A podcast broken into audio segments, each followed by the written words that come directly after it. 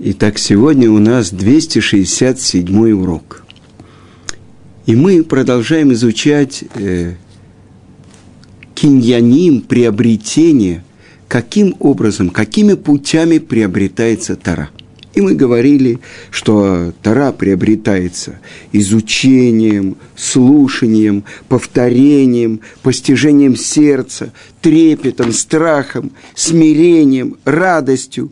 И вот это десятый путь, о котором мы говорили уже на прошлом уроке.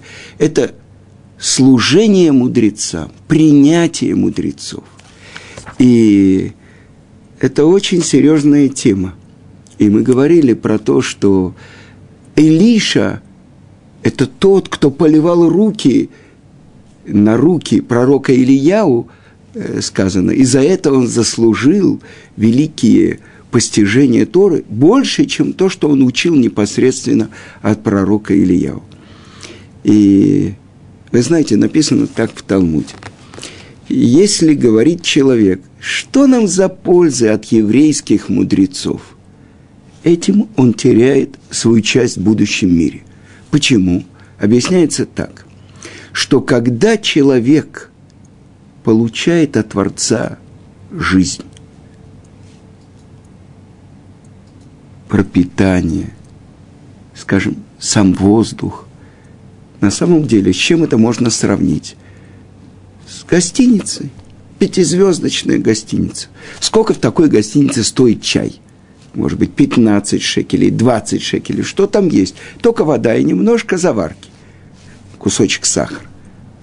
То, что дома будет стоить человеку, ну, 20 огород, 30 огород. Там стоит 20 шекелей. Почему? Потому что это гостиница. Это то, что построено в таком месте, ты пьешь чай. Не чай стоит, а то, где ты находишься. И объясняют так комментаторы, что на самом деле это мир, как дорогая гостиница. И тогда что? Сказано, что за каждое удовольствие этого мира – у человека нет возможности расплатиться с Творцом. Но, с другой стороны, если бы мы оценивали правильно, то, что человек утром открывает глаза, то, что сердце его бьется, то, что уши его слышат, то, что может ходить, это ведь великий дар, подарок от Творца. Но он выпивает глоток воды, желудок его работает, дыхание его, легкие его работает, э, мозг его работает. В этой гостинице, которая называется «Этот мир», сколько человек должен заплатить за кусочек хлеба, за стакан воды, за глоток воздуха, за все то, что Творец ему дает. Он получает удовольствие от мира – то есть у него нет возможности расплатиться с Творцом. С другой стороны сказано так, что говорит Творец, весь мир существует благодаря моему сыне Равдоса.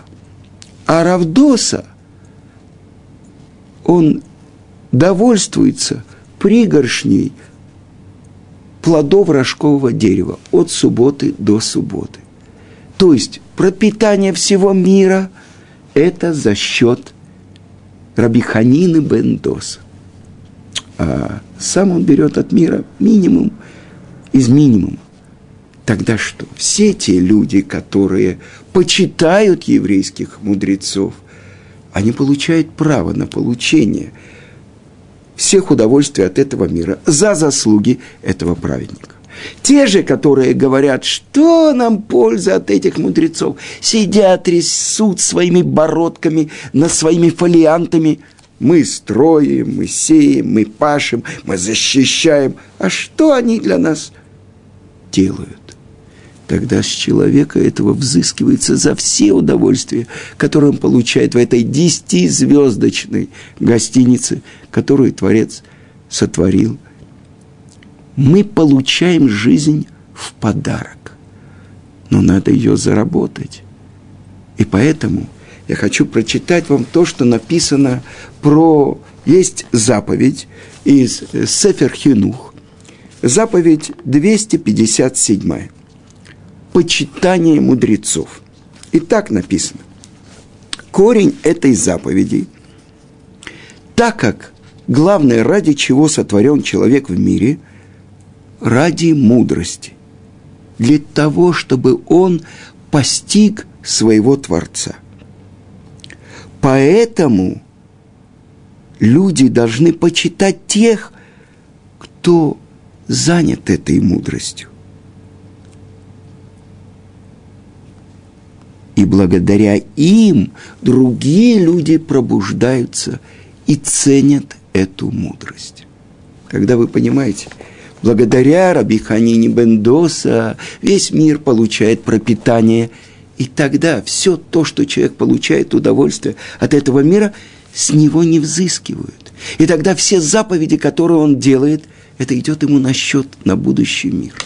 Если же он говорит, что нам пользы от этих мудрецов, тогда ему предъявляет полный счет. А, ты сам готов рассчитываться за все удовольствия мира, тогда отвечай. И тогда, несомненно, ему не хватает всех его заповедей, чтобы расплатиться за один глоток воздуха, за один удар его сердца. Понимаете? И тогда мы понимаем, насколько глубоко это заповедь, а с другой стороны путь приобретения мудрости, почитания, прислуживания мудрецам. И я хочу вам рассказать про того великого учителя еврейского народа, которого мы потеряли всего два дня тому назад. Про Рава Овадию и Йосефа, чтобы память о праведнике была благословена.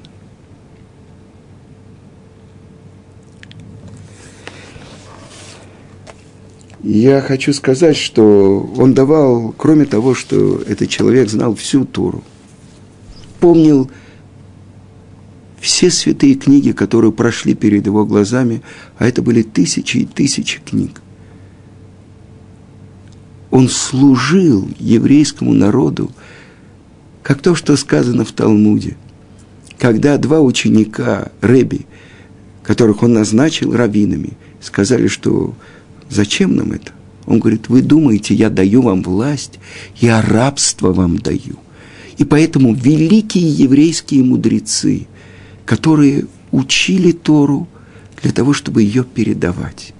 И сказано, человек, который приближает к Торе, который делает сына неученого еврея мудрецом, он как будто его породил.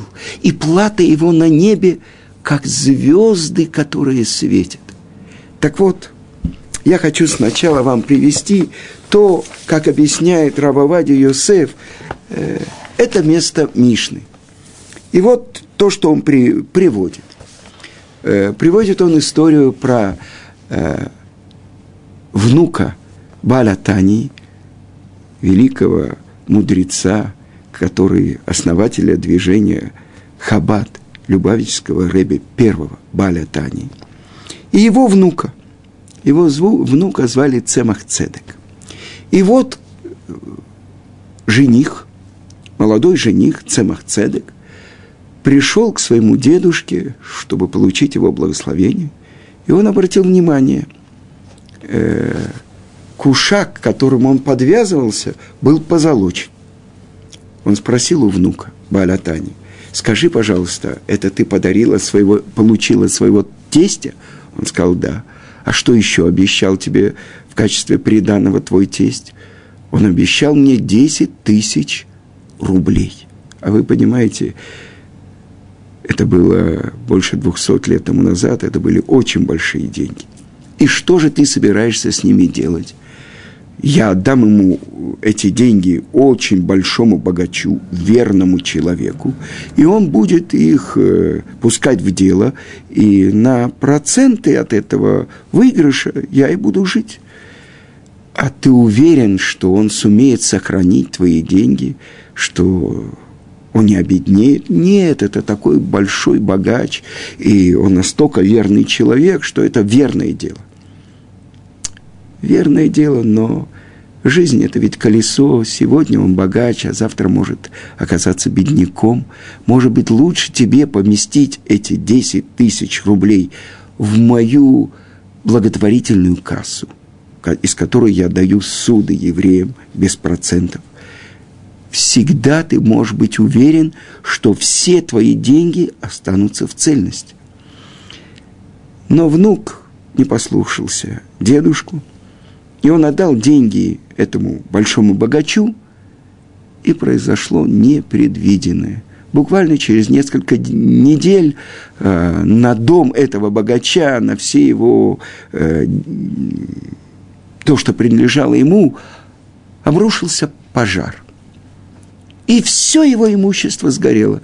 И понятно, что и те деньги, которые вложил этот молодой жених, они тоже сгорели. И этот вчерашний богач должен был ходить с протянутой рукой из дома в дом, чтобы хоть чуть-чуть кормить, получать хоть какую-то, хоть чуть-чуть еды для своего дома. И несколько недель Цемахцедок э, сдерживал себя и не возвращался, не приходил, чтобы навестить своего дедушку, но прошло там несколько недель, месяц, и он пришел к дедушке. И дедушка спросил, ну как идут его дела, и со слезами на глазах Цемахцедок сказал, то, как говорил дедушка, так и произошло. Все, все мои деньги, преданное мое, все пропало. И тогда Балятания сказал ему, ты знаешь, я расскажу тебе историю. Это было в моей юности. И я зимой отправился к моему учителю Раб Магиду из, Мер, из Мезерича. И это была очень холодная зима, это Украина, он отправился из Белоруссии, из Любавича. И он долго находился в пути, и вот э, в одной маленькой деревне там была еврейская гостиница. И он пришел туда и сказал, что он едет к своему учителю Магиду из Мережича, из э, Мезерича. И хозяин гостиницы принял его, обогрел его э, с большим почетом. И разговорились они, и спросил Палятания, Э, чем, какой, как у него заработок идет. Он сказал, хорошо. А скажи, а здесь есть миньян в твоем месте, есть рав, который ты можешь спрашивать? Нет. А в субботу ты, наверное, ездишь в ближайший город, где там есть э, и синагога, и равин? Нет, я в город, который недалеко от моего, от этой моей деревни, отправляюсь только на грозные дни. Праздник Роша Шана, Йом-Кипур, Сукот я провожу там. А так весь год я живу в своей деревне и занимаюсь пропитанием своих детей. А скажи, а сколько в этом ближайшем городке э, еврейских семей? О, там есть несколько сот, может быть, 300, 400, 500 семей. А почему же ты, сколько лет ты находишься в этом э, деревне, и сколько лет ты держишь эту гостиницу? О, больше 20 лет. И всегда ты в субботу, нет у тебя чтения Торы, нет у тебя молитвы настоящей, ты молишься в одиночестве, нет у тебя постоянной учебы. Да, но Ребе, кто же будет кормить моих детей? И на это сказал ему Баля Таня, а как ты думаешь, кто посылает пропитание тем сотням семейств, которые живут в городе? Не тот же Творец? Что же ты думаешь, он не пошлет пропитание тебе? Ну, вечером разговор за чаем. Паля Таня ушел в свою комнату, учился, поспал несколько часов. Утром, когда он встал, помолился, он увидел возле дома множество подвод, нагруженных всем скарбом, мебелью, чемоданами. Он спросил, что происходит. И хозяин гостиницы сказал, вчера мы поговорили, сегодня рано утром я встал, пригласил балагол, и я отправляюсь в этот ближайший город, как посоветовал мне молодой Рав. И продолжил Балятания и сказал своему внуку, я даже представить себе не мог, что так могут подействовать слова э, молодого, в общем-то, еще не очень известного мудреца. Посмотри, как в предыдущем поколении э, евреи слышали слово еврейского мудреца, слушались его советов. А ты, мой внук, к сожалению, не услышал меня. И ты видишь, все твое преданное ушло. Это приводит Равабади Юсеф, чтобы научить нас, как мы должны почитать еврейских мудрецов. А с другой стороны, я хочу вам рассказать. Тот, кто становится главой еврейского народа, тот, кто объединяет еврейский народ, тот, кто приближает еврейский народ к Торе. Как он служит еврейскому народу. Рабаваде Юсефу было 94 года, когда он два дня тому назад оставил этот мир. Десять лет тому назад врачи постановили, что ему срочно нужно делать центур, операцию на сердце каждое мгновение опасно для жизни. И при всем при том он сказал врачам, вы знаете, мне нужно на три часа вернуться домой. Какие три часа? Сейчас, немедленно, операционная и все. Вы знаете, извините, я могу прийти на операцию только через три часа. И тогда близкие, родственники, сыновья спросили у отца, что, зачем нужно возвращаться домой на три часа я посередине ответа по поводу вопроса об агуне. Женщине, которой муж пропал или где-то по неизвестным э, причинам умер, может быть, нужно дать ей ответ. И я посередине ответа, и я хочу привести доказательство, что ей разрешено выходить замуж. Ну хорошо, но можно сделать это после операции. А кто сказал, что я выдержу операцию? И он вернулся домой. Он дописал свой ответ. Судьба этой женщины оказалась для него важнее его жизни. Или другая история из тысяч историй, которые сейчас всплывают, потому что при жизни э, мудрецы не любят, что про них рассказывали – История такая, он множество лет, может быть, десятки лет э, в одной синагоге в Иерусалимском районе Бухарим Мацей Шаббат давал урок. Синагога называется Мияздим. И как-то в Мацей Шаббат, там были постоянные слушатели, пришло туда несколько человек, вообще без головного убора, без кип. Ну, им дали где-то, нашли какие-то шапочки, может быть, кипу кто-то снял, остался в шляпе. И, и вот они прослушали урок, но у них спросили, а что вы пришли? Мы слышали, здесь есть какой-то большой рав, который дает уроки. После урока сказали Раву, что пришло несколько человек, вообще не соблюдающих. Он подошел к ним, поздоровался, э, спросил, где они, откуда они, как они живут, как зовут, как семья. И он спросил, а скажите, немножко субботу вы соблюдаете? И эти люди покраснели, ничего не ответили. Он погладил кого-то по плечу и сказал, это хорошо, это хорошо, суббота – это хорошо.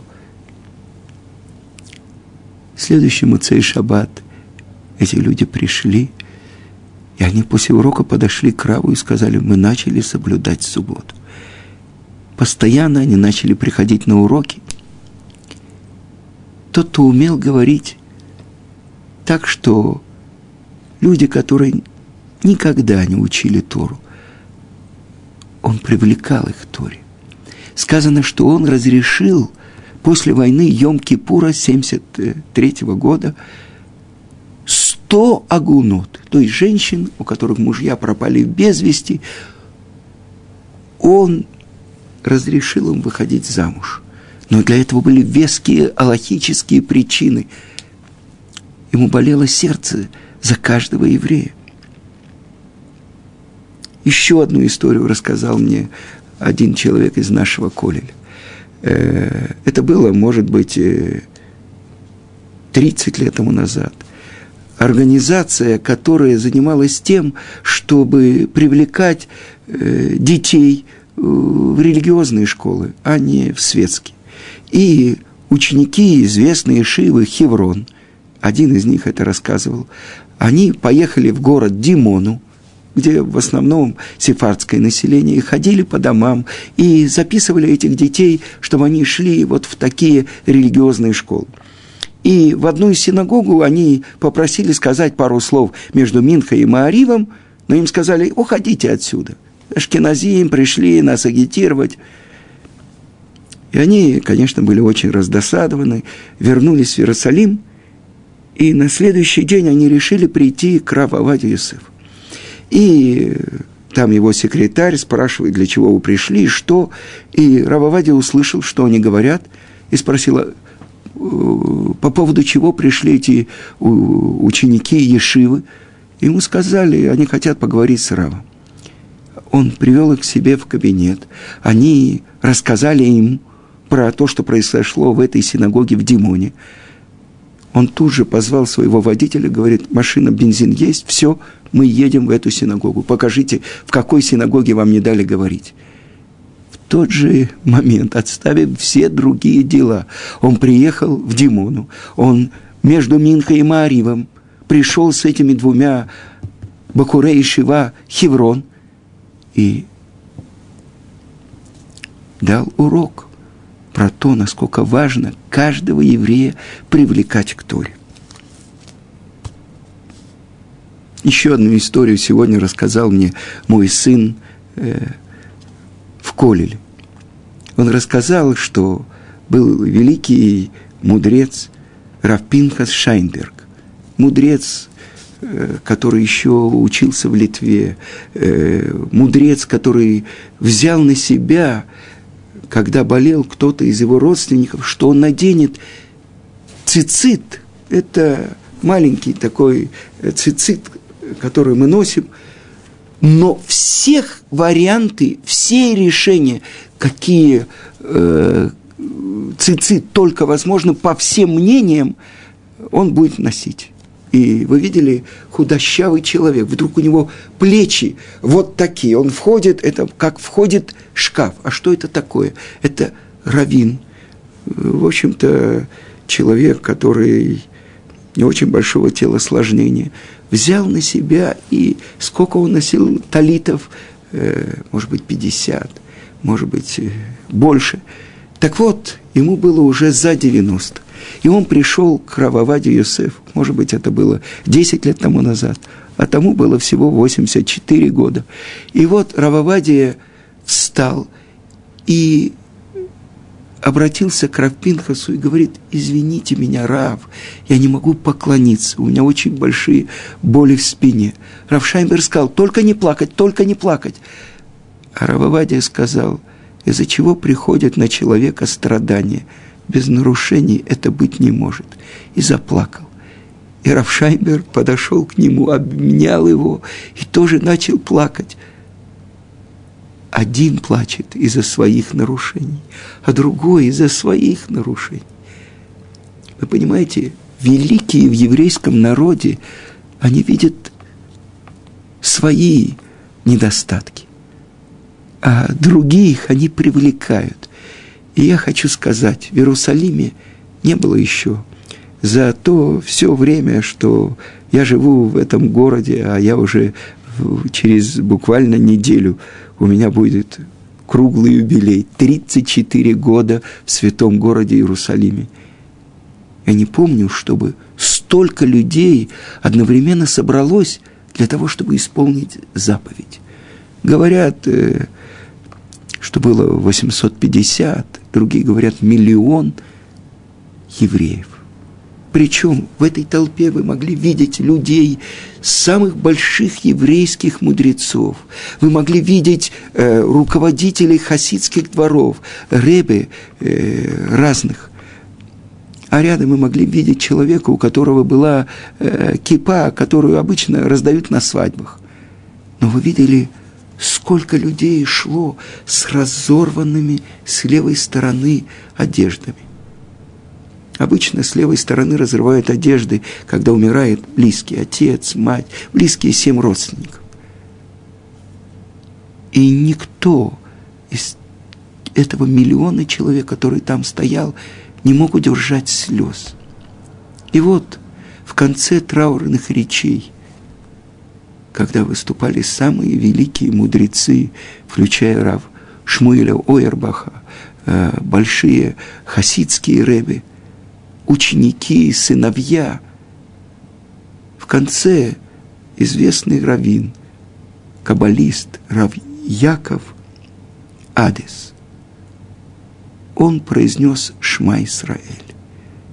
И вот миллион евреев, которые собрались в центре Иерусалима, вместе с ним произнесли эти шесть слов «Шма Исраэль», «Ашем Элокейну», «Ашем Эхад». Слушай, Израиль, Ашем всесильный, Бог наш, Бог один. Это было освящение имени Творца. Я хочу сказать, мы с вами, еврейский народ, сколько нас всего в мире? 13 с половиной, 14 миллионов. Понимаете, что это были шаги нашего царя Машеха миллион евреев разных направлений, ашкеназим, сфарадим, американцы, талмидей хахамим, э, всех, всех, всех как бы направлений в еврейском народе. С кипот и без кипот произносили Шма Исраэль. В этот момент еврейский народ объединился. И они говорили, Ашем Мелех, Ашем Малах, Ашем Имлох Леоламоэд, Творец Царь. Творец царствовал, Творец будет царствовать.